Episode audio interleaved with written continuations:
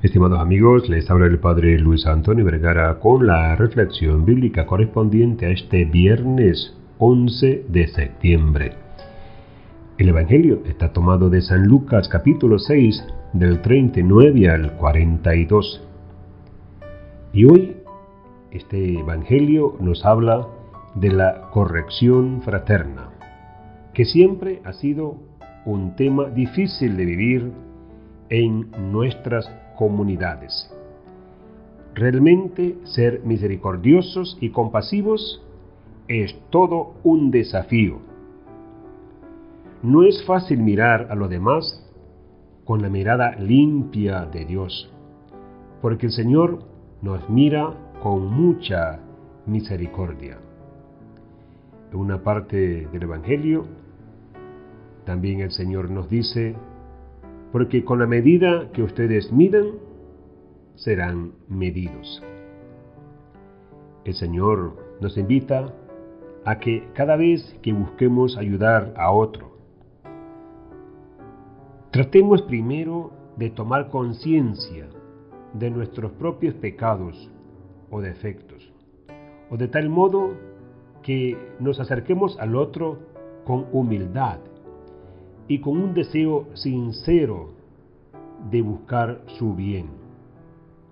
Tenemos que evitar ser impacientes con los defectos y errores ajenos, mirando a los demás con malos ojos, buscando que los demás se adapten a nuestros esquemas y a nuestra forma de ser o a nuestros pensamientos. Todos tenemos procesos distintos. Tenemos que entender que el Señor nos hizo distintos, diversos, y que a esta variedad es la que hay que aprender a amar y tolerar.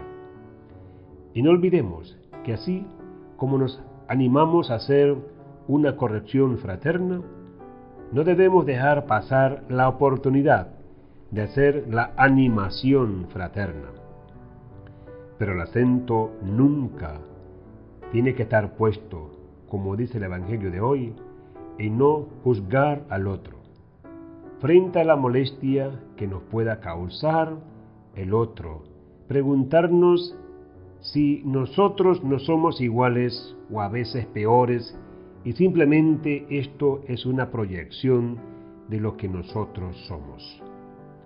Muchas veces lo que nos molesta de otro es también lo que hay en mí y que no quiero reconocer.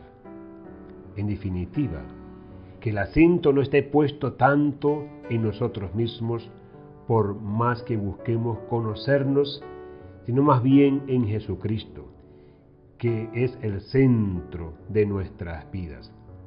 Por eso, juzgar el hablar mal de la otra persona siempre queda en segundo, tercer, cuarto plano.